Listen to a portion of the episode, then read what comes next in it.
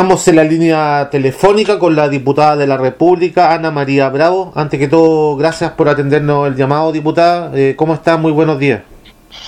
Muy buenos días. Eh, bueno, estamos muy bien, ya terminando una semana distrital. Eh, con recorriendo el territorio, con muchas reuniones, compartiendo con, con las vecinas, los vecinos, eh, y, bueno, preparándonos también para la próxima semana que ya tenemos que tener avances legislativos en distintas materias. Eh, diputada, quería eh, eh, comenzar esta conversación consultándole qué le, parece a usted las medidas que ha tomado el gobierno para controlar el alza en los precios de los productos alimenticios y también de los combustibles. Bueno, esto está marcado dentro de, este plan eh, que tiene el gobierno, el Chile apoya y es como, por ejemplo, lo mismo que tú estás diciendo, o sea, ya el jueves recién pasado, 26 de mayo, se ha concretado la baja de, de la parafita a 330 pesos por litro. Así que eso es una muy buena noticia. Eh, sabemos que lamentablemente eh, no podemos bajar más. Imagínate, fueron 40 millones de dólares los que se inyectaron a este fondo de estabilización de precios para, para poder eh, lograr bajar a 330 pesos menos el litro, pero esto es, un, esto es una medida muy urgente vemos cómo están los días muy fríos, muy fríos, estamos pasando por una ola muy fría que además en los próximos días va a continuar, así que eh, esperemos que el mercado internacional también se estabilice para que este precio eh, de las parafinas se mantenga durante estos meses más fríos. Y en cuanto a los productos alimenticios, eh, ¿las medidas, alguna medida que se pueda tomar también por el alza de esto?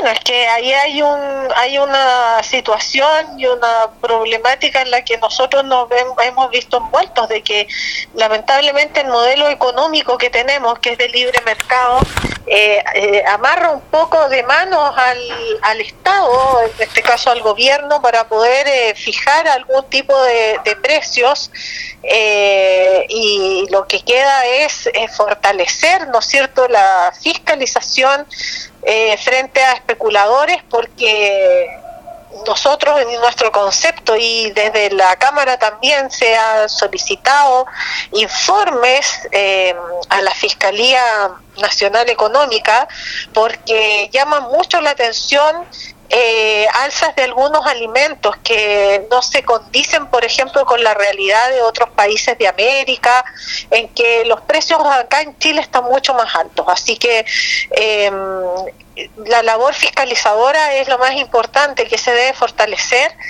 y, bueno, eh, frente a las especulaciones, eh, debemos también tomar cartas en el asunto a través del órgano competente, que es la Fiscalía Nacional Económica, pero como te digo, o sea, el hecho de decir, de establecer una banda de precios eh, no es posible porque no lo permite nuestro, nuestro sistema, nuestro sistema de, de libre mercado en el que nos encontramos todavía inmersos. Perfecto, diputada. Eh, pasando a otro tema, la semana recién pasada estuvo en la región de los ríos la visita del subsecretario del MOP. Eh, se tocaron temas muy importantes para la región de los ríos, uno de ellos el tema de la doble vía. Si nos puede comentar un poquitito de esta importante visita.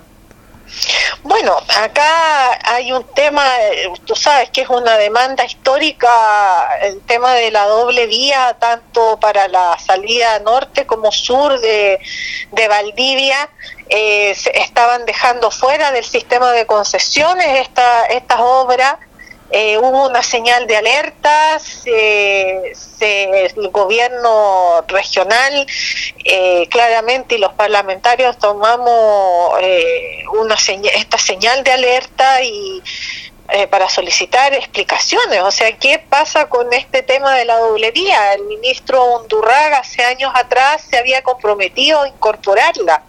Y, bueno, eh, clarificaron en que no era así, que no había una exclusión, eh, que hay que seguir sí una calendarización para poder ir avanzando ahora en, en el tema de porque hay que eh, vamos a entrar en una etapa de diseño primero de, de las vías eh, para saber cuánto es el costo, cuánta es la inversión que se necesita y, y se están eh, va a estar en un proceso de, de, participación ciudadana. Y mira y de acuerdo a, la, a los calendarios más optimistas, la fecha más próxima, eh, saliendo todo prácticamente perfecto, tendríamos una carretera eh, después del año 2030. Entonces, eh, los plazos, eh, los días siguen pasando, los accidentes siguen ocurriendo y, esta es una demanda muy sentida y necesaria, absolutamente necesaria. Las vías son muy peligrosas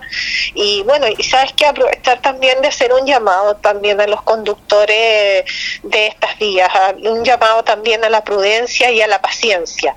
Eh, sabemos que al ser de una vía por, por eh, por, eh, por lado, por decirlo de cierta forma, eh, podemos enfrentarnos a tacos, a camiones con leña, madera, por ejemplo, que es tan recurrente acá, pero tenemos que ser responsables, tener un poco de paciencia, esperar, porque he visto maniobras de adelantamiento muy, muy, muy osadas. Eh, he sido testigo de, de incluso eh, minutos después de accidentes que han ocurrido, porque como uno recorre más, más la región ahora, más el territorio, también se ve, se expone a, a evidenciar este, estas situaciones. Así que también el llamado, sabemos que son caminos peligrosos, entonces al saber que son caminos peligrosos también debemos saber que debemos ser aún más prudentes.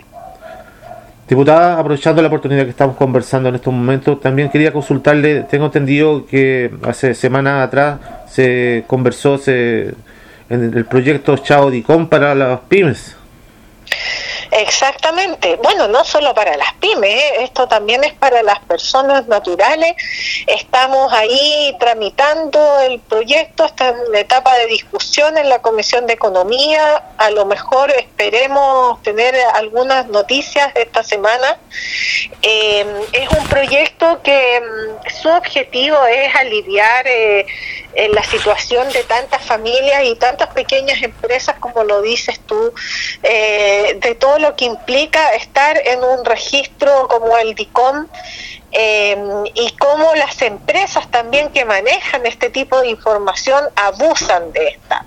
Y es por eso que hay dos líneas aquí de de, de, regulación en este proyecto, que es eh, el, el, no, el no publicar, ¿no cierto?, la, los antecedentes comerciales de las personas deudoras hasta, hasta abril del año 2022. Eh, deudas que no sean superiores a un capital de dos millones y medio de pesos. ¿Por qué hablo, enfatizo en el tema del capital? Porque resulta que las personas a veces tienen una deuda mayor, pero por concepto de intereses. Entonces los intereses no cuentan acá para para acceder a esta norma, sino que es el capital, que son dos millones y medio de pesos. ¿Y por qué? Porque es el promedio de deuda de la mayor, del mayor porcentaje de, personas que se encuentran en mora eh, en nuestro país. Y ahora, comentarte respecto del tema de las pymes, que allí hay un problema muy, muy agobiante, porque hay empresas que, por ejemplo, se acogen a la ley de insolvencia y reemprendimiento, que es la antigua ley de quiebra, en que se supone que al acogerse a esa ley, las personas eh, se les van a borrar sus deudas morosas de los registros pero en, en, la práctica no ha sucedido así. Y es por eso que nosotros evidenciamos también este problema cuando eh, iban a recurrir a los famosos FOGAPE y a estos créditos de apoyo eh, por el tema de la pandemia y muchas, muchos pequeños empresarios, muchas microempresas no pudieron acceder porque se encontraban con deudas morosas registradas en DICOM. Entonces, eh, este también es un sentido de apoyo para, para dar una oportunidad real a estos emprendedores y a sus familias para que puedan volver a recuperarse. Es necesario recuperar la economía.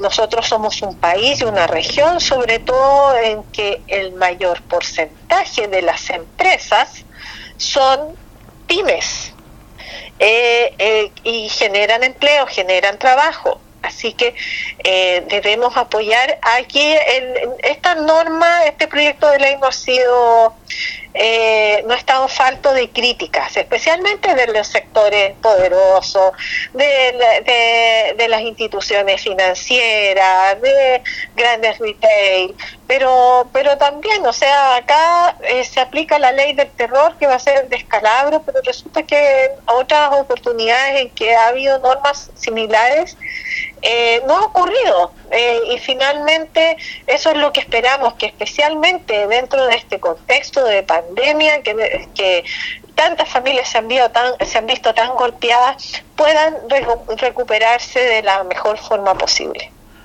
Por último, diputada, para finalizar y agradecer su tiempo por este llamado, eh, quería consultarle cómo considera usted las medidas tomadas por el gobierno de acuerdo a los hechos de violencia que siguen ocurriendo en la macro zona sur del país?